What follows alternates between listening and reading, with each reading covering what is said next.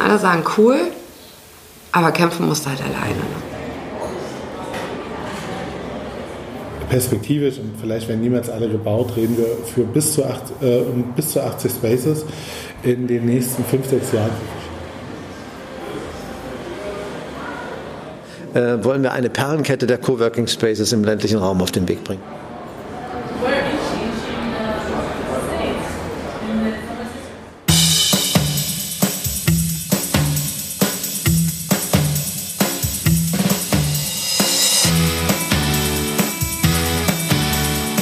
Willkommen zu unserem Starthilfe-Podcast, diesmal zum Thema Coworking, also neue Formen der Zusammenarbeit.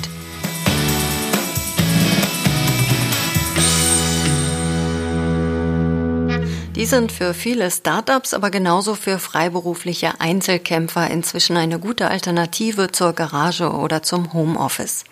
Wir haben dazu Leute gesprochen, die sich in unterschiedlicher Art und Weise mit dem Thema Coworking beschäftigen. Einen gestandenen Cowork-Manager zum Beispiel und eine Gründerin aus unserem Bundesland, die auf dem Dorf einen modernen Arbeits- und Lebensraum für sich und andere schaffen will. Gerade auf das sogenannte Arbeiten 4.0 im ländlichen Raum wollen wir als Gründerportal in Mecklenburg-Vorpommern unser besonderes Augenmerk legen. Zu Wort kommt deshalb auch genau der Mann vom Schweriner Landwirtschaftsministerium, der in nächster Zeit eine ganze Perlenkette von Coworking Spaces zwischen Wismar und Penkun aufreihen möchte. Wir haben zum Beispiel das Cowork in der Unistadt Greifswald besucht, das demnächst umziehen und sich vergrößern wird. Doch hören wir erstmal, wie neues Arbeiten im ältesten deutschen Coworkspace, dem Sand Oberholz in Berlin am Rosenthaler Platz klingt, wie Volksgemurmel im Theater.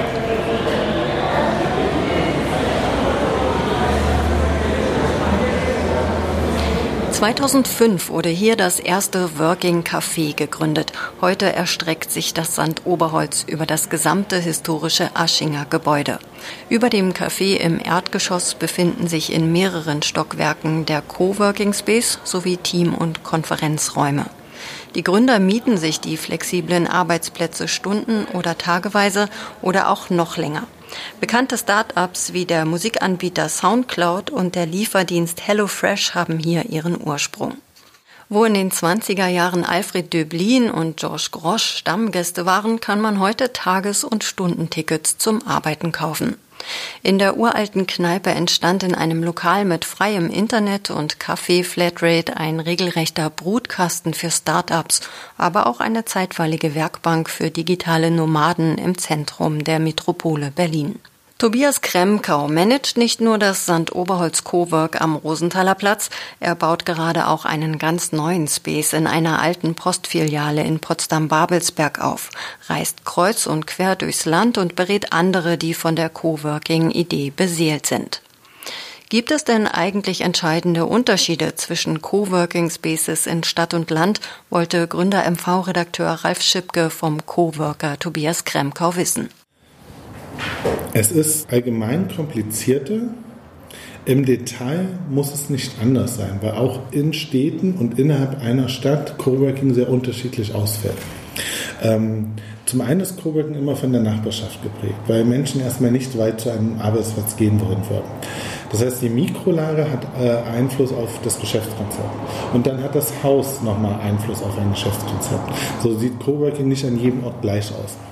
Was ich am ländlichen Raum schätze, ist, ich glaube, das Bedürfnis ist höher und auch die Wirkung.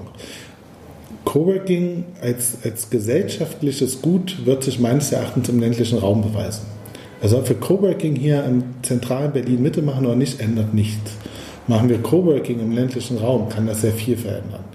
Ähm, es ist wirtschaftlich möglich, sicherlich auch anders als äh, in einer Großstadt, aber es ist wesentlich relevanter, dass es dort derartige Räume gibt. Und damit meine ich nicht, dass wir äh, da Arbeitsplätze anbieten gegen Geld und, und, und Geld verdienen, sondern einfach ähm, dieser Raum ist von Offenheit geprägt und bietet so viele Möglichkeiten. Ich glaube, das wird das Leben von Menschen sehr verändern, mit neuen Ideen in Kontakt zu kommen gewisse Sachen auch mal zu hinterfragen. Wie möchte ich eigentlich arbeiten? Die Frage stellen sich auch in der Stadt noch nicht alle. Aber wenn ich sie mir auf dem Land stelle, wo ich vielleicht sogar pende, wo ich eine Stunde reinfahre, ähm, verlorene Zeit, stressige Zeit, ja, und dann überlege ich mir, hey, ich fahre nach Berlin rein oder nach Rostock oder wo immer um an einem Computer zu setzen, die heute tragbar sind, mit denen ich von überall aus arbeiten kann. Warum bin ich da nicht näher an meinen Kindern, näher bei den Eltern, die ich pflege oder einfach näher an meinem Lieblingsort? Wenn wir so eine Gedankenwelle gehen, wird das das Leben der Menschen sehr verändern. Ganz aktiv ihr eigenes Lebensumfeld verändert hat vor einiger Zeit Felicitas Gorbas. Sie ist von Köln nach Damerow gezogen. Damerow ist ein Dorf im Osten Mecklenburg-Vorpommerns, gelegen bei Pasewalk, fast an der Landesgrenze zu Brandenburg. Die ganze Region ist sehr ländlich geprägt, das Gegenteil von Metropolen wie Köln oder Berlin. Gefällt mir unglaublich gut. Hätte ich äh, zwar also extreme Lebensqualitätssteigerung. Mhm. Nee, aber sonst, ich fühle ich fühl mich hier total wohl. Wie gesagt, das hätte ich nie gedacht. Die Winter sind natürlich so ein bisschen schwierig, aber überlebt man auch. Ja, auf jeden Fall bin ich dann hierher, habe mich erstmal orientiert, habe diese Gespräche geführt, habe dann rausgefunden, also dass ich auch, dass es in Ordnung ist, diesen Existenzgründungszuschuss äh, zu beantragen, also dass die Chancen groß sind, äh, den zu bekommen. Habe mich dann an meinen Businessplan gesetzt. Meine Eltern sind zweimal im Jahr da, weil die beide berufstätig noch in Düsseldorf sind die Räume nutzt keiner, die da sind. Und dieser große Garten irgendwie auch nicht. Und weil ich bin in der Küche oder in meinem Arbeitszimmer oder schlafe, also so, das ist so, ich brauche eigentlich nur drei Räume. Habe ich mir gedacht, lass uns doch, ich mache einfach irgendwas mit diesen Räumen. Und dann, dadurch, dass ich aus dem Eventbereich komme, macht es natürlich Sinn zu sagen, ich gehe irgendwie in, in diesen ganzen Eventbereich hier oben, habe dann mal geschaut, Umkreis von 10 Kilometer, wie viel Scheunen und Event-Location und so gibt es hier. Es gibt schon einige, aber vom Stil her ganz anders als jetzt bei uns drüben. Und interessant war eigentlich zu wissen oder rauszuhören oder zu erfahren, dass die zwei Jahre im Voraus ausgebucht sind mit Hochzeiten. Mhm. Also die, die, die, die Nachfrage ist halt viel, viel höher als das Angebot hier. Ne? Und dann habe ich, bin ich eigentlich so auf das Thema Digitalisierung im ländlichen Raum gestoßen. Thema Coworking ähm, und alles, was dazugehört, kenne ich natürlich aus der Stadt und zur Genüge. Und deswegen ähm, habe ich irgendwie gedacht, ja, ach so, kannst du ja jetzt eigentlich, weil du findest ja eigentlich auch keinen fürs Café, da machst du doch einen Coworking Space aus. Ihr im Sommer 2019 eröffneter Coworking Space und besagtes Café befinden sich in einem Hundertseelendorf und das gehört zum ehemaligen Rittergut Damerow. Nach langer Suche nach geeigneten Pächtern hat die Eventmanagerin sich entschlossen, selbst etwas aus dem alten Familienbesitz zu machen. Das Café ist an ein kleines Gutsmuseum angeschlossen. Es gibt einen Raum mit bis zu zehn Arbeitsplätzen, in dem es sich ungestört und entspannt arbeiten lässt. Der Blick auf den Dorfteich und die himmlische Ruhe runden das Ganze noch ab. Im Frühling und Sommer kann auch auf der Terrasse oder im Garten gearbeitet werden. In einem weiteren Kaffeeraum finden bis zu 30 Personen Platz. Es können alle Räumlichkeiten genutzt werden und Felicitas Gobbers vermietet die Räume auch für Meetings, Workshops oder Seminare. Und das Schwierige war eigentlich tatsächlich zu sagen, ich gehe jetzt mit einem Antrag an, ähm, an, diesen, an diesen Vorpommernfonds, und die Rückmeldung war immer, wenn ich jetzt Fragen hatte, so, ja, so ein Antrag wie Sie jetzt eingereicht haben, sowas hatten wir ja noch nie. Also genau, und dann, ähm, aber dann habe ich mich natürlich gefreut zu, zu wissen, okay, du bekommst dafür Gelder, du kannst das jetzt wirklich mal ins Leben rufen, aber es sind jetzt so viele Sachen, an denen ich, und das ist das Thema Einzelkämpfer, weil, wie gesagt, die sind jetzt zu, zum Urlaub da unterstützen mich jetzt, aber sonst mache ich es halt komplett alleine alles. Ne?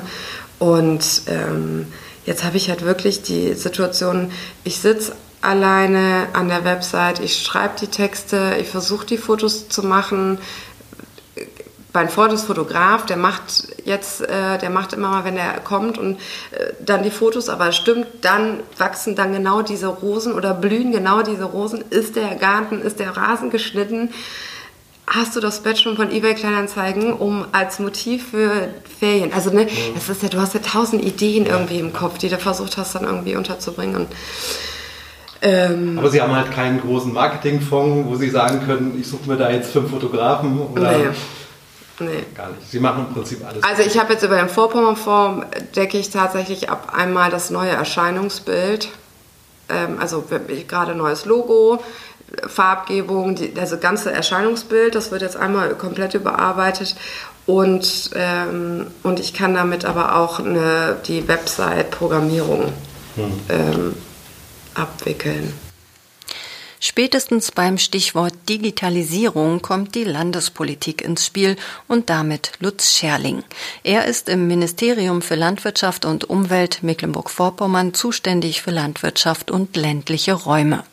Parallel zu den unterschiedlichen Förderprogrammen für mehr Digitalisierung und zur Wirtschaftsförderung hat sich das Landwirtschaftsministerium in Schwerin auf seine Fahne geschrieben, dass ländliche Regionen doch den digitalen Wandel nutzen sollten, um ein eigenes Profil zu entwickeln. Mit ihren Vorteilen gesunde Natur, mehr Platz, Freiräume und Ruhe könnten sie zum Anziehungspunkt junger, kreativer Menschen werden, die in Coworking Spaces an Projekten arbeiten, getrennt oder auch gemeinsam. Es sind, es sind kleine Dinge, die aber sozusagen äh, das Leben auf dem Lande ein bisschen äh, lebenswerter, noch lebenswerter gestalten, als es ist. Das ist sozusagen unser Ansatz. Und dann wieder, wiederum äh, werden wir jetzt mit dem Fraunhofer Institut äh, für ähm, experimentelles Software Engineering äh, aus Kaiserslautern. Das ist das führende Institut, was so digitale Lösungen für ländliche Räume entwickelt hat. Stichwort digitales Dorf oder Smart Country. Ähm, und ähm, mit denen äh, haben wir jetzt einen Vertrag geschlossen. Die begleiten ein Amt, was ich selbst auf den Weg machen will, digitales Amt zu werden. Also jetzt nicht im Sinne von, von Amtsverwaltung, sondern im Sinne von ähm, äh, ländlicher, ländliches Leben, die gesagt haben, okay, wir wollen diese, diese Anwendung äh, jetzt für, für, unser, für unsere Menschen hier auch ähm, äh, erlebbar machen und nutzbar machen und ähm, die sich also selbst auf den Weg machen, die, die werden über einen Wettbewerb ausgewählt. Das, die, die cleverste Idee wird dann ausgewählt und wird dann in den nächsten zweieinhalb Jahren bis Ende 2021 wissenschaftlich auch begleiten. Äh, wichtig ist, dass es in den, in den Ämtern, die, die das machen wollen, einen Menschen gibt, eine Frau, ein Mann, die sich wirklich um diese Dinge kümmert. Also äh, weil wo alles, zusammenläuft. wo alles zusammenläuft. Ohne die geht es nicht, weil es ja muss ja dann, wenn die Wissenschaftler sich dann wieder zurückziehen Ende 21, ja. muss es ja weitergehen. Ja. Und deshalb ist das ganz wichtig. Und ich sage mal, gerade bei dieser App, also die Dorf-App, hm, ja, Dorffunk, Dorffunk, Dorffunk-App, die funktioniert einwandfrei, aber es muss immer einen geben, der die neuesten Meldungen einstellt. Möglich, dass Gründerin und Eventmanagerin Felicitas Gobbers eines Tages ihre Geschäftsidee erweitert und sich in ihrer neuen Heimat als Dorffunkerin profiliert. Die Felicitas kommt aus, äh, ist, ist eigentlich jemand, der aus dem Bereich von, von äh, äh, wie heißt das, äh, so Eventmanagement mhm. und so mhm. weiter kommt. Und die kommt aus Köln und macht das, das, das Rittergut, was ihren, was ihren Eltern äh, gehört, also was die sozusagen ja. restituiert bekommen haben, macht das, dieses Rittergut fit für, für, für, digitale, für, für digitale Nutzung. Und natürlich muss das beworben werden und so weiter. Aber ich sage, das war das Erste, was ich gefragt habe, wie ist denn Internet? Und da habe ich gesagt, das ist perfekt, das ist besser als an manchen Ecken in Köln. Okay. Also das stimmt, es stimmt im, im, im, im Durchschnitt ja, aber im Einzelfall eben auch nicht. Aber zunächst arbeitet sie an ihrem Plan Co-Workspace im Dorfmuseum. Und auch dafür könnte sie Hilfe und Unterstützung aus Schwerin bekommen. Denn in den kommenden Jahren kündigt Lutz Scherling an. Äh, wollen wir eine Perlenkette der Coworking Spaces im ländlichen Raum auf den Weg bringen. Weil wir gesagt haben, es ist zwar schön, wenn es Innovationszentren in den Städten gibt, das ist alles richtig mhm. und gut so, aber wir wollen eben auch die Chance nutzen oder bieten, dass wir ortstypische Gebäude fit machen. Das können Herrenhäuser sein, das müssen es aber nicht zwingen. Das kann auch die alte Dorfschule sein mhm. oder der ehemalige Dorfkonsum, aber jedenfalls ortstypisch, dass die Menschen kennen. Und äh, wer dann diese, diese, die müssen natürlich auch entsprechend bekannt gemacht werden, dass es solche, solche Leerstände gibt. Und dann wollen wir das über unsere Möglichkeiten im Landwirtschaftsministerium auch förderseitig unterstützen, dass Leute sagen, okay, äh, ich verbringe sozusagen meinen Arbeitsalltag hier auf dem, auf dem Lande und fliehe aus Berlin oder Hamburg oder ja. Wichtig dabei ist, das haben wir jetzt schon rausgekriegt, man muss ungefähr in ähm, also ich sage mal anderthalb bis zwei Stunden in dem nächsten größeren urbanen Zentrum sein. Mhm. Diese Voraussetzung würde das Space auf dem alten Rittergut mitbringen. Über die A11 wären die Start-up-Hotspots der Hauptstadt gut zu erreichen. Von Pasewalk fährt alle zwei Stunden sogar ein ICE nach Berlin. Aber bis die Berliner Gründerszene Vorpommern für sich entdeckt, bleibt noch einiges zu tun.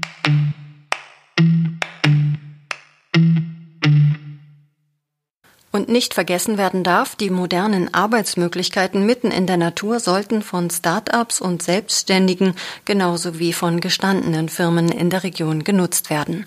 Felicitas Gobbers. Das habe ich dann, also dann habe ich das natürlich vorab gecheckt, kriege ich überhaupt Internet und so weiter. Ne? Mir irgendwie Gedanken gemacht. Es sah hier anders aus, als ich hier reingekommen bin. Mir gedacht, okay, was müsste ich hier eigentlich ändern? Aber immer mit dem Hintergrund, ich bin Existenzgründer, ich habe eigentlich kein Geld nee, ich habe kein Geld, nicht eigentlich, sondern ich habe kein Geld, ähm, nutze die Dinge, die du hast und versuch daraus das Bestmögliche zu machen, ohne jetzt ins Risiko zu gehen. So, und dann habe ich halt das eine oder andere, was man braucht, Vorhänge, Teppich, Pflanzen, Flohmarktstühle oder wie auch immer, ne? Einfach so ein paar Sachen irgendwie noch besorgt, um das, um das so ein bisschen lebenswerter zu machen. Hab dann diese Idee eigentlich mit dem Coworking Space vorgeschlagen? Oder be beziehungsweise war das ja Inhalt in meinem Businessplan? Und daraufhin hieß es dann, ach geh doch mal zum Dr. Vetter von der Förderentwicklungsgesellschaft, der beschäftigt sich mit dem Thema, bin ich zu ihm, habe ihm eine Kurzpräsentation gezeigt, er ist dann auch hierher. Und dann meinte er, okay, ja, das hat auf jeden Fall Potenzial. Und hat mir dann erklärt, wie ich wo welche Fördergelder beantragen kann. Und habe dann ein Konzept geschrieben für den Vorpommernfonds habe den eingereicht im November, genau, im Dezember Vergaberunde, im Januar Vergaberunde, im äh, Ende März, glaube ich, dann eine, einen vorzeitigen Maßnahmenbeginn äh, genehmigt bekommen, rückblickend ab, ab Februar oder wie auch immer, Ende Februar und jetzt habe ich eigentlich jetzt so die letzten Unterlagen, die ich jetzt nochmal zurückschicken muss, damit ich auch wirklich dann einkaufen gehen kann. Tobias Kremkau managt nicht nur ein etabliertes Coworkspace, er ist auch so etwas wie ein Vordenker in Sachen schöne neue Arbeitswelt. Nicht nur in den urbanen Hotspots, sondern gerade auch in ländlichen Gefilden, wie sie für unser Flächenland typisch sind. Also Coworking muss nicht für jeden sein und es ist nicht die einzige Antwort auf das Problem. Ähm, Manche Leute können super zu Hause arbeiten. Das ist ein Ort, äh, wo ich mich konzentrieren kann, wo ich Freiheit habe. Ich kann bestimmen, wann ich arbeite. Ich kann übertragen, was ich will, die Musik hören, die ich möchte. Aber andere Leute können das nicht. Äh, die würden eher den Abwasch oder die Schmutzwäsche machen. Äh, oder sie würden sich gar nicht konzentrieren können. Ähm, mir ist es zu Hause zu still. Ich, ich habe eine App, die spielt mir Kaffee-Hintergrundgeräusche vor. So sitze ich zu Hause mit Kopfhörern und dem Sound eines öffentlichen Cafés, um mich nicht isoliert zu fühlen. Weil das ist auch eine individuelle Wahrnehmung. Ähm, das heißt, das wäre ein Vorteil eines Coworking Space. Es ist ein Ort, wo Menschen zusammenkommen. Und ich würde ja sagen, ein Coworking Space ist ein Geschäftsmodell, aber Coworking ist eine Kultur für Räume. Und sie meint, wie organisiere ich das Miteinander von Menschen? Und das muss nicht immer im Arbeitskontext erfolgen ähm, oder im klassischen nicht über eine Tätigkeit aus. Das kann ja auch in Form von äh, Events, die einen Fortbildungscharakter haben, Veranstaltungen, wo Leute sich gegenseitig was beibringen. Das ist Coworking-Kultur und äh, sieht dann aus wie ein, eine Fortbildung. Ja, ähm, aber sie ist nach anderen Werten organisiert. Sie, sie ist sehr auf Offenheit, auf Zugänglichkeit Zugänglichkeit äh, und Offenheit sind Sachen, die können sich im, im Raum äh, äh, herausbilden. Ja? Also der große offene Raum, ähm, äh, der Arbeitsbereich ist gleich an der Tür. Ich muss nicht durch fünf Türen gehen oder ich muss nicht durch irgendwelche Schranken oder so. Aber auch im Preis. Also Zugänglichkeit meint auch, es muss bezahlbar sein. Es sollte keine elitäre Form sein, die ausschließt. Ja? Ähm, also vielleicht, äh, sicher muss es ein bisschen Geld kosten. Ich finde, wirtschaftlich zu arbeiten ist auch kein Widerspruch. Und, und, nur so erreiche ich auch, dass es ein anderer Wert im Coworking Nachhaltigkeit. Das kann ich durchaus ökologisch betrachten, aber ich kann es auch sagen, ich schaffe hier nachhaltig Arbeitsplätze. Ich baue nachhaltig Le Infrastruktur auf, was natürlich auch Zeichen von Lebensqualität sein kann. Und für diese Verantwortung wäre mir Wirtschaftlichkeit auch weit über Profit wichtiger. Deshalb wirtschaftlich unvernünftig zu arbeiten. Und wie gesagt, wenn ich das Im ländlichen Raum halte ich es für wichtiger. Kurzer Ortswechsel nach Greifswald. In der Hanse- und Unistadt gibt es bereits ein funktionierendes Cowork und den Schlüssel dafür hat Robert Singelton. Er managt das Cowork im Nordosten Mecklenburg-Vorpommerns, das bereits seit einigen Jahren nutzbar ist. Das gibt es ja schon eine ganze Weile, das Cowork hier in ja. Greifswald. Genau, also seit ähm, ich sag mal Mitte der 2010er Jahre äh, ist entstanden aus einem kleinen Projekt heraus, ähm, noch damals angesiedelt am Technologiezentrum Vorpommern ähm, und hat sich seitdem eigentlich ganz gut entwickelt. Wir haben die Fläche erweitern können von damals 80 Quadratmeter, jetzt sind wir bei knapp 300. Also ähm, haben ausbauen können und haben auch noch weitere große Pläne. Ähm, und ja, wir haben auch die ähm, sozusagen unsere Ausstattung so ein bisschen angepasst. Also am Anfang war es tatsächlich ein großer Raum, können wir uns auch gleich nochmal angucken, ähm, wo man quasi tatsächlich alle gemeinschaftlich drin sitzen hat. Und jetzt sind so ein paar Einzelbüros dazu gekommen, weil da die Nachfrage einfach da ist, dass eben die Firmen, wenn sie denn länger da sind oder wenn das tatsächlich kleine Firmen sind, die ähm, sich hier einmieten, dann ist da schon der Bedarf da oder die Nachfrage da nach, nach Einzelbüros. Und das wollen wir halt noch anbieten können. Das heißt also, es kommen nicht nur Gründer und, und Startups hierher, sondern auch durchaus mal eine eingeführte Firma, die dann ein paar Leute mal rausschickt aus den üblichen Räumlichkeiten? Na, das haben wir leider noch nicht. Also das, das ist was, was wir gerne noch als Kundenklientel oder als Kundenkreis uns noch erschließen wollen, dass man halt quasi so eine, so eine ähm, Abteilungen hier anwirbt, die dann eben für eine besondere Projektaufgabe oder so dann mal herkommen. Nee, es sind tatsächlich ähm, Firmen, die auch schon länger hier bei uns ähm, Nutzer sind. Einen großen Monitor braucht zum Beispiel ähm, für so eine kleine Veranstaltung oder so, dann ist das, können wir das halt auch stellen. Mhm, mhm. Beamer haben wir auch, Flipchart und so weiter.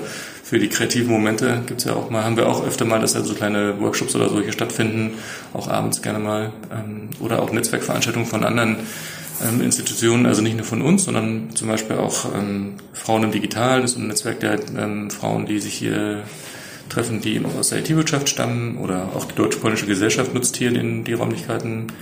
Ähm, IT-Lagune ist ein Verein, der sich um die IT in auch Vorpommern, Straße und Greifswald kümmert.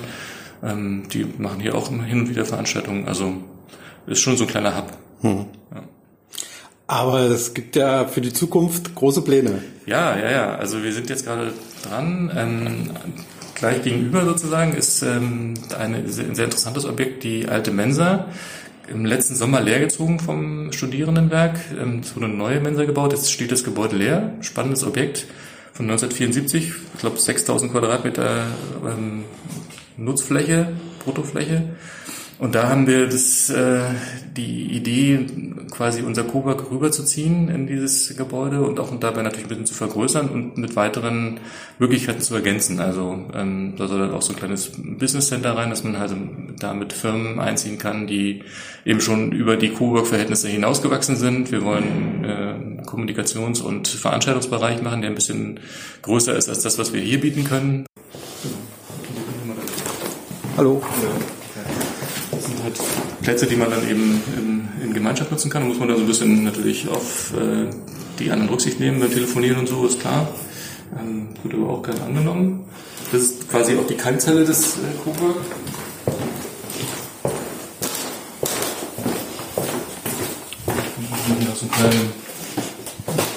die Denkerzelle sozusagen, mhm. damit man mal zurückziehen muss oder ähm, mal in Ruhe mal ein bisschen Kaffee schlürfen in entspannter Haltung, da kann man das halt hier machen. Ähm, auch gleich nebenan unsere Kaffeeküche, unsere Teeküche. Hier haben wir dann mit allem, also und Geschirrspüler und so weiter, ne? Also der Alster Geschirr auch. Kühlschrank natürlich. Und hier kochen die sich dann ihre drei Gänge-Menüs. Also drei vielleicht nicht, aber, ne, aber es wird schon, also wird doch echt oft äh, hier auch gekocht tatsächlich. Genau. Und dann schließen sich daran halt noch ein paar Büros, die dann halt mhm. eben komplett vermietet sind. Noch einmal zurück nach Berlin und zu Profi-Coworker Kremkau. Wir wollen noch wissen, wie sein Coworking einmal begonnen hat. Ich habe erstmal Coworking als Freelancer genutzt, ohne darüber nachzudenken. Ich fand es irgendwie cool, mit anderen Leuten in einem Raum zu sein. Also meine Mittagessen waren wesentlich interessanter, weil ich mit Leuten gesprochen habe, die was ganz anderes gemacht haben als ich. Und ähm, richtig drüber nachzudenken, habe ich erst äh, nach ein paar Jahren angefangen. Ich, ich, war im September 2014 Ich war gerade äh, Chefredakteur der Netzpiloten in Hamburg, habe von Berlin aus gearbeitet. Das war mein erster Urlaub. Äh, nach anderthalb Jahren konnte ich endlich mir mal die Zeit nehmen, um Urlaub zu machen. Ich war erstmal nur als Freelancer bei Netzpiloten angestellt. Und an meinem ersten Urlaubstag wird meine Vertretung in Hamburg krank. Und die Redaktion war führungslos und wusste nicht, was sie tun sollte. Und ähm, ich habe quasi in dem Moment sehr hart gelernt, dass die Redaktion sehr von mir als Person abhängig ist. Und äh, ich habe was anderes gelernt, das äh, war genauso spannend. Ich habe mich gefragt, was soll ich in Berlin jetzt tun? Ich würde in einen Coworking Space gehen, weil mein Hotel hatte kein WLAN und das Café war geschlossen, das war in, in Brügge. Und in diesem Coworking Space saß ich dann vormittags zwei Stunden und habe die Arbeit organisiert. Ich habe nicht selber gearbeitet, ich habe nur aufgeteilt, was ist zu tun und habe die Aufgaben verteilt. Und nach zwei Stunden war ich fertig. Und ich habe dann die Leiterin des Coworking Space gefragt, wer arbeitet eigentlich in Brügge in einem Coworking Space? Weil es ist ein sehr kleiner, verschlafener Ort, das ist sehr touristisch. Und ich habe noch nie von Startups aus Brügge gehört. Dieses Brügge äh, sehen und dann sterben, ja. Dieses Brügge, ja. und sie meinte, Geschäftsmänner im Familienurlaub. Mhm. Und während die Frau mit den Kindern in Ostende badet oder in Brügge einkaufen geht, organisieren die Geschäftsmänner den Arbeitsalltag weg, so wie ich das getan hatte. Und wenn sie dann wiederkommen, hat sich nichts angehäuft, es ist nichts schiefgegangen, sie haben nichts verpasst. Und das fand ich einen ganz interessanten Gedanken. Und meine damalige Freundin und heutige Frau, die hat auch als Freelancer gearbeitet. Und neben der Erkenntnis, dass die Redaktion viel zu abhängig von mir ist, war die Frage, wie ortsunabhängig können wir eigentlich arbeiten mit all diesen Tools. Das ging ja auf einmal aus Brügge. Persönlich haben wir erkannt, es ist nicht Urlaub, was wir machen wollen, wir wollen reisen. Wir sind schon, wer wir sind, was wir arbeiten. Und äh, das äh, heißt nicht, dass wir nur arbeiten müssen, aber das heißt, wir arbeiten noch gerne. Wir haben kein Problem, auch vom Urlaub mal zwei Stunden zu arbeiten. Im nächsten, so, ich habe dann ähm, dreiviertel Jahr lang die Redaktion umgebaut, die Prozesse, um mich unnütz zu machen. Ich wollte mich quasi als Person aus der Verantwortung streichen. Ähm, die Redaktion sollte ohne mich funktionieren können. Damit wollte ich mich meine Position nicht abschaffen, sondern ich wollte mir Zeit geben, anderes zu machen, Wichtigeres. Entwicklung, mir dafür Zeit zu nehmen. Und ich bin im Sommer 2015 mit meiner Freundin durch Europa gereist. Zwei Monate. Wir haben jeden Tag in einem anderen Coworking Space gearbeitet. Die Frage war, wie ortsunabhängig, können wir arbeiten? Mhm. Und meinen Chefs in Hamburg habe ich nichts davon erzählt. Und sie haben es auch sieben Wochen lang nicht bemerkt, dass ich nicht in Berlin bin, weil die Leistung hat gestimmt. Auch Felicitas Gobbers, die Gründerin aus Damerow, hatte wegen der Suche nach einem passenden Lebensmodell samt geeignetem Erwerbsleben und einer sinnvollen Beschäftigung den ersten Impuls, sich mit dem Thema Zusammenarbeit in ländlichen Gefilden etwas tiefgründiger zu beschäftigen. Gut, und dann ich, musste ich mich ja natürlich hier beim, beim Arbeitsamt melden sagen, okay, ich bin jetzt hier hingekommen, ich äh, bin joblos. Äh, da war aber eigentlich schon der Gedanke, ich mache mich hier selbstständig, weil die auch beim Arbeitsamt gesagt haben, okay, in diesem Umkreis, der für sie zuständig ist, so, sorry, mit ihrer Qualifikation ist hier nichts. Ne? Hier gibt es gar nichts für sie. Ich sehr gut, dann. Die sind von Hause aus Marketing und Event. Äh, genau, ich habe ja? Kommunikationswirtschaft studiert und Medienökonomie. Oder Medienwirtschaft, ja. genau. Und bin Diplom-Medienökonomin. Ja. Und war immer in dem, in dem Bereich Medien. Klar, da fällt ja dann Marketing mit runter. Ne? Und dann habe ich aber irgendwann für mich gesagt, gehe ich in den Bereich Fernsehen, Radio, klassische ähm, Werbung. Und, da, ja, und dann bin ich irgendwie in den Eventmanagement-Bereich gerutscht. Mhm und macht mir extrem viel Spaß. Also auch wenn es ein harter Job ist. Ne? Also gerade wenn ich so an meine Zeit von Eventagenturen zurückdenke, die Arbeit da mit Wochenendarbeit, Nachtarbeit, klar immer projektbedingt, aber wo man halt auch gesagt hat, okay, Freizeit ist gleich null. Dass ich hier mehr arbeite als in meinem Job, war mir jetzt nicht so bewusst. Aber also klar irgendwie schon, aber, aber nicht so bewusst. Aber es ist eine, eine andere, andere Arbeit. Arbeit. Ja, es ist eine andere Arbeitsart mhm. zu arbeiten. Mhm. Ich teile mich ja hier komplett auf und bin so ein Nachtmensch. Wenn ich tagsüber Sachen hier auf der Gutsanlage mache oder ja, Termine wahrnehmen, dann fängt bei mir eigentlich die Computerarbeit um 21 Uhr an, die geht bis 3. So, und dann stehe ich wieder um 7 oder 8 auf und dann geht's weiter. Aber es macht mir nichts aus. Ne? Es macht mir auch nichts aus. Ich hätte auch nie gedacht, dass es mir so wenig ausmacht, zu sagen, also mir fehlen meine Freunde extrem, mhm. aber ähm, jetzt habe ich natürlich die Chance zu sagen, hey Mädels, kommt mit euren packt eure Kinder ein oder Männer, kommt doch hier hoch, weil ich habe hier Platz. Wir können hier eine Woche intensiv verbringen, als wenn man tatsächlich in der gleichen Stadt wohnt und man immer absagen muss, weil man wieder länger im Büro sitzt oder keine Zeit hat oder gestresst ist oder keine Ahnung was machen muss. Ne? Deswegen, also so, ich, ich hatte nie gedacht, dass ich mal so ein Landmensch werden könnte. Ja, ja, wirklich. Also ich habe jetzt meine eigenen Tomaten, Zucchini. also ich baue hier jetzt irgendwie Sachen an und ich bin ja jetzt auch aus dem Alter raus, wo ich sage, oh, ich muss jetzt jeden Tag in die Kneipe nebenan gehen und ein Bierchen trinken. Ne? Das, ähm, ich brauche immer mal zwischendurch die Stadt, definitiv. Freue ich mich in Leipzig zu sein, weil Leipzig einfach eine tolle Stadt ist. Und irgendwann nahm ihre Ausgangsidee immer schärfere Konturen an. Und dann habe ich gedacht, okay, gut, ich mache einfach, ich, ich erweitere diesen ganzen Coworking-Bereich und gehe halt wirklich in diesen Bereich Team Retreat. Ne? Zu sagen, kommt hier hin, ihr könnt hier arbeiten, wir haben super Internet, ähm, könnt Meetings machen oder ich unterhalten oder wie auch immer. Ähm, und genauso gibt es aber die Möglichkeit, auch vielleicht ähm, auf der Wiese im, im Garten mit dem Flipchart zu sitzen und da zu arbeiten, barfuß. Wo macht man das denn? Und aber auch dann gerade die Firmen hier aus der Region, nehmt doch mal eure Mitarbeiter, geht doch mal raus aus den Leuchtstoffröhrenräumen und kommt doch mal in die Natur und macht doch mal, werdet doch mal wieder kreativ und lasst doch mal eure Gedanken wieder irgendwie schweifen. Und das kennt man ja selber. Ne? Also ich habe das immer gehabt, wenn ich jeden Tag ins Büro immer der gleichen Kollegin ins Gesicht gucken, den gleichen Monitor angucken. Wenn man dann mal sagt, ich gehe mal eine Stunde um den Block, dann war man noch mal ganz anders, also hat man noch mal ganz andere Gedanken gefasst. Deswegen glaube ich auch an dieses Konzept oder weiß auch, dass es halt einfach, dass es funktioniert gerade oder dass Firmen flexibler sein müssten mit ihren Mitarbeitern zu sagen, hey, ich mache heute Homeoffice, ist ja schon so ein bisschen etabliert, aber noch nicht wirklich. Aber ja, ich gehe jetzt in diesen, ich gehe jetzt in einen Coworking Space, um zu arbeiten. Andere Menschen zu treffen, vielleicht auch dadurch, wenn man Freelancer ist, nochmal dieses Möglichkeit zu haben, hey, wir können, auch, wir können zusammen an einem, an einem Projekt sitzen, finde ich super interessant. Ne? Tobias Kremkau spürte zeitig, ja rechtzeitig, die große Energie, die in dem Thema steckt, für das er sich weit über das Sandoberholz hinaus stark macht. Beim Rundgang durch die unterschiedlichsten Cowork-Räume am Rosenthaler Platz rückt er hier einen Stuhl zurecht und räumt da vergessene Gläser und Tassen in die Spülmaschine. Wenn er dann von seinen zahlreichen Projekten Land auf, Land ab und von der Zukunft der Arbeit erzählt, gerät er geradezu ins Schwärmen diese Reise habe ich äh, halt fast schon so nebenbei und äh, aus einem Interesse. Ich habe diese ganzen Coworking Space Manager interviewt und die Gründer und ab und zu mal die Member und äh, war mit denen Mittagessen, war mit denen feiern abends.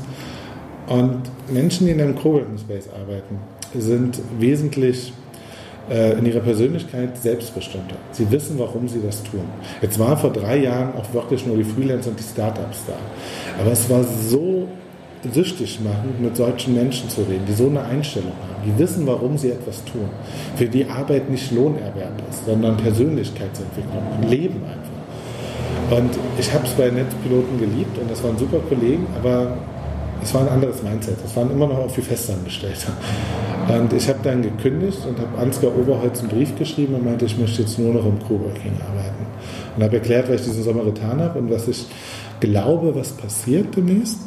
Weil äh, man muss ja verstehen, für diesen, es gab dieses Momentum, wo ich vielleicht die einzige Person war, die sieben, acht europäische Coworking-Märkte innerhalb eines kurzen Zeitraums bereist hat. Ich habe gesehen, überall brotet es. Diese Szene war dabei, den nächsten Schritt zu gehen. Die war davor, in den Mainstream zu gehen und die Arbeitswelt zu verändern. Aber keiner hat es für die anderen betrachtet. Jeder hat immer nur für sich gesehen, hm, irgendwie es gut, irgendwie ist es anders. Und ich habe gesehen, es passiert überall. Und ahnte, ich muss jetzt in diese Szene gehen. Ich glaube, jetzt bricht die Welle los, die man dann reiten muss. Ja. Gibt es irgendwie eine kritische Größe von Stadt oder Kommune für einen Coworkspace? Oder kann man das auch in, einem, in einer 80-Seelen-Gemeinde machen? Also der kleinste Ort, der eine Coworking-Option anbietet, die aber nicht wirtschaftlich läuft, sondern als kommunale Dienstleistung, hat 5000 Einwohner. Mhm. Es gibt bei 5000 Einwohnern eine Nachfrage nach Coworking. Ähm, es Also wir haben so eine Matrix, womit wir Standortanalysen machen, da sind 17 Faktoren drauf. Wenn viele Faktoren da sind, dann scheint eine kritische Größe vielleicht bei 30.000 bis 40.000 Einwohnern zu liegen. Also mit der Größe kann man arbeiten, wenn andere Punkte stimmen. Also wäre so ein Oberzentrum wie Neubrandenburg oder eine Kreisstadt wie Neubrandenburg mit, ich glaube jetzt so ein bisschen über 60.000 Einwohnern eigentlich genau. Absolut. Passend. Ja, also äh, wir sehen gerade in Frankfurt-Oder mit 60.000 Einwohnern und äh, oder 58.000 mhm. und nochmal 18.000 äh, ähm, in Słubice auf der polnischen Oder-Seite, das ist halt dieser Doppelstadt. Ähm, enorme Nachfrage. Also die Schätzung ist, äh, wir vermuten, da gibt es keinen Coworking Space. Wir vermuten, dass der Coworking-Markt ungefähr 7000 Quadratmeter groß ist.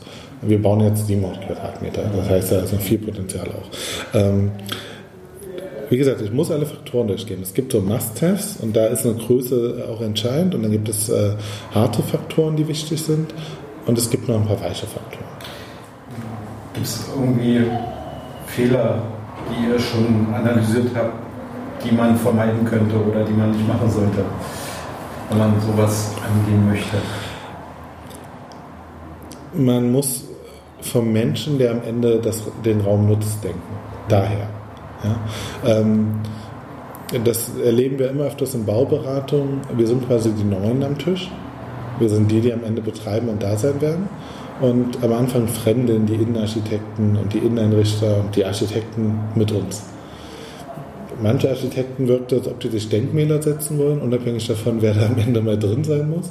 Und Innenarchitekten wollen sich ausleben, aber denken nicht mit, wie das am Ende wirkt, wenn ich mich da eigentlich konzentrieren möchte. Das heißt, ähm, ich würde vom Ende her denken. Ja? Wie ist das Nutzungserlebnis? Also dann, dann muss man solche, ähm, wie heißt das, immer User Journeys machen. Äh, stellt, man sollte sich vorstellen, wie ist es, wenn die Person durch die Tür geht? Was will sie dann haben? Was erlebt sie? Was sieht sie? Wie, wie sieht sie es? Wie sind die Sichtachsen in einem Raum? Ja? Wo geht sie hin? Wofür? Ähm, ich würde kommunikative Bereiche schaffen, wenig Räume, also nicht den Kopierraum bauen, das ist sinnlos. Und ich würde zentrale Flächen schaffen. Ja? Äh, Im Idealfall ist in der Mitte die Küche sozusagen. Ja? Und ähm, äh, und es sollten offene Flächen sein. Es muss wirklich dieser Mix sein aus, aus Offenheit und Bereichen, wo ich sicherlich mehr mit Geld verdiene, aber ich brauche auch das andere. Ist eigentlich ähm, eine Hochschule oder irgendwie so eine Bildungseinrichtung, eine wissenschaftliche Einrichtung eine zwingende Voraussetzung oder ist das nur, kann gut sein? oder ist es vielleicht sogar schlecht? Äh, jein, aufs direkte Geschäftsmodell hat es nicht unbedingt so viel Einfluss, aber eine, eine Hochschuleinrichtung äh, kann gewisse Effekte auf andere Faktoren, die wir untersuchen haben, zum Beispiel ähm, auf Subkultur. Vielleicht gibt es dadurch äh, Studentenclubs, was natürlich mit Lebensqualität zu tun hat. Nicht in der Lorraine. Nicht in der Lorraine. das weiß ich sogar. Aber ähm, eine Hochschule führt auch dazu, dass junge Leute von woanders herkommen und mit anderen Bedingungen bleiben die vielleicht auch in Gründen dort. Das passiert gerade in Eberswalde sehr schön. Ja. Ähm, Eberswalde hat auch nur vielleicht Spuren von Subkultur, hat aber eine hohe Lebensqualität und junge Leute bleiben nach dem Studium vor Ort. Und äh, das kann auch eine interessante Nutzergruppe per se werden. Oder es ist eine Hochschule, die sehr viel Gründungen packt. Äh, das haben wir jetzt in Frankfurt-Oder, dass wir eigentlich fast schon unabsichtlich eine Fortsetzung des Viadrina Gründungszentrums sind, weil wenn die äh, Startups der Studierenden da rausgehen, finden sie keinen Raum und kein Internet in Frankfurt-Oder. Wir gehen natürlich nach Berlin, aber hier ist gerade auch nichts frei. Das heißt, ein Angebot, ihn da zu machen, hält sie auch in der Stadt mhm. perspektivisch. Mhm. das heißt, das kann positive Effekte haben. Das ist ein Punkt, den wir untersuchen. Gibt es einen Hochschulstandort? Wie wirkt der? Der, der muss ja nicht gut wirken. Also ich habe neulich Oranienburg gesucht, dass da die Landespolizeischule ist von Brandenburg, hat null Effekt. Schließlich kommt der Experte zu der Frage, wie und wo werden wir morgen arbeiten? Und das führt ihn zurück zum Thema Digitalisierung. Es gibt eigentlich keinen Grund, nach Frankfurt oder zu gehen, weil nichts ist einladend. Ja. Da, deshalb man muss selber sehr viel investieren, muss selber die Internetleitung da ausbauen, weil äh, die, was da war, waren 6 Mbit im Boden. Ja. Mhm. Und das ist aber ein Killerkriterium, schnelles Internet und Raum zu haben. Ja.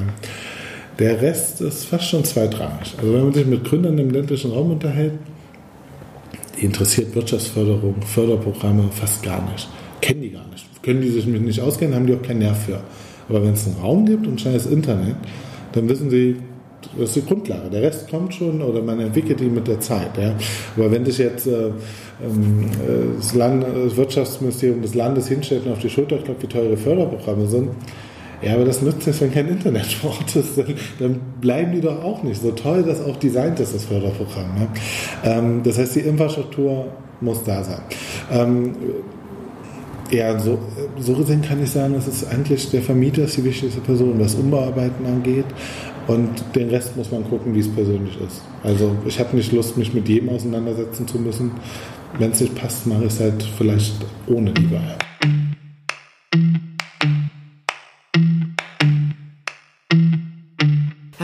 Ende doch allein gelassen. Alle sagen cool, aber kämpfen musst du halt alleine. Ne? Also allein dieses Straßenschild Beantragung in Neustrelitz. Einfach, ja, ich keine Worte für.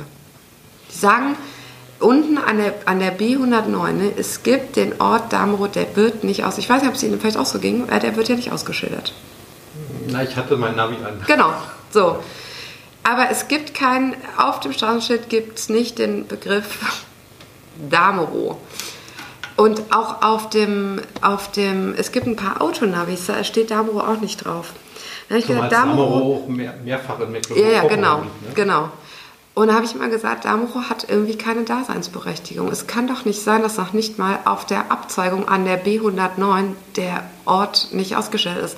Da sagt Neustrelitz, sie sind doch abgefahren und wie gesagt, wir haben ja ein Ortseingangsschild hier oben. Ja, da weiß trotzdem ja. keiner, der auf der Bundesstraße fährt, dass hier Damero ist, ne? ja, also das. Es gibt irgendwie gefühlt tausend Geschichten und Hürden und Herausforderungen, denen man so ja. Ausgesetzt wird. Ne? Ja, aber sagt, zum Beispiel für so ein, für so ein konkretes äh, Problem.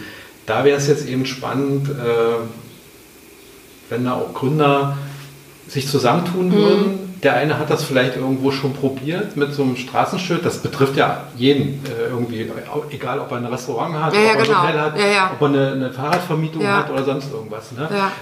Irgendwo auf dem Dorf, was nicht direkt an der, an der Fernverkehrsstraße liegt.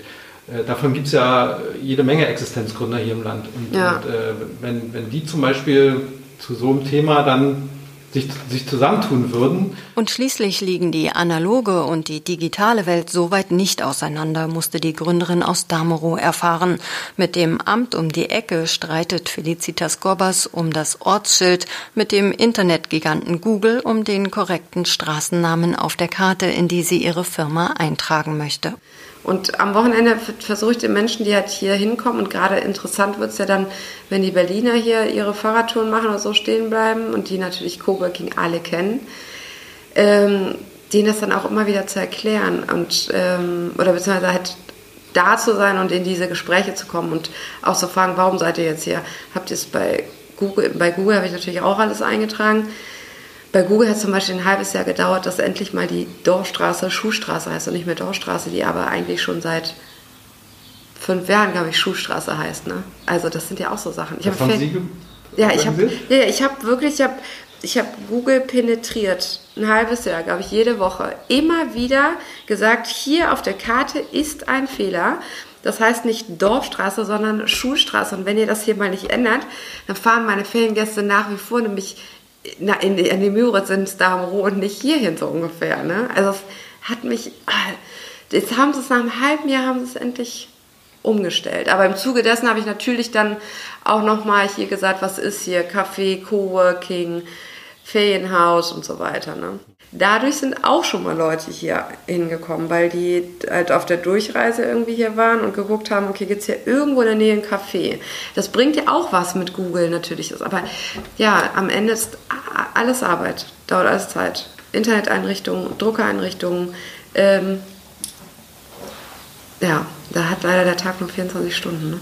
Erinnern wir uns zum Abschluss noch einmal an das, was Lutz Scherling, der Mann vom Ministerium zur Digitalisierung auf dem flachen Lande, gesagt hat. Die Dorf-App. Hm, ja? Dorffunk. Dorffunk, Dorffunk-App, die funktioniert einwandfrei, aber es muss immer einen geben, der die neuesten Meldungen einstellt. Und der auch mit den, mit den verschiedenen Vereinen, mit der Feuerwehr, mit dem Karnevalverein oder so, der die ganzen, die ganzen äh, Dinge auch abstimmt. Also wenn es da nicht einen Dorfzeitungsredakteur gibt, auch einen digitalen Dorfzeitungsredakteur, dann funktioniert es nicht. Und deshalb äh, sind diese Lösungen zwar alle, also technisch ist es kein Problem, aber es braucht immer auch Menschen, die es umsetzen.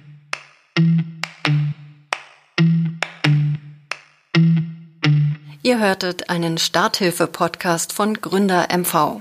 Wir wollten euch verschiedene Sichten aufs Thema Coworking vorstellen und sprachen dazu mit Felicitas Gobbers, Gründerin eines Coworkspace aus Damerow bei Pasewalk, mit Tobias Kremkau, der das älteste deutsche Coworkspace managt und vielen anderen Starthilfe beim Gründen solcher neuen Formen der Zusammenarbeit gibt.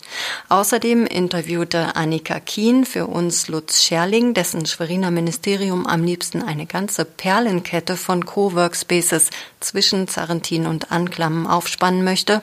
Und wir sprachen auch mit Praktiker Robert Singelton, der in Greifswald im Cowork arbeitet und in der altehrwürdigen Uni und Hansestadt noch nicht das Ende der Fahnenstange erreicht sieht, was die neuen Formen der Arbeit im Zeitalter der Digitalisierung betrifft. Starthilfe wird unterstützt mit Mitteln des Ministeriums für Wirtschaft, Arbeit und Gesundheit Mecklenburg-Vorpommern und der Europäischen Union.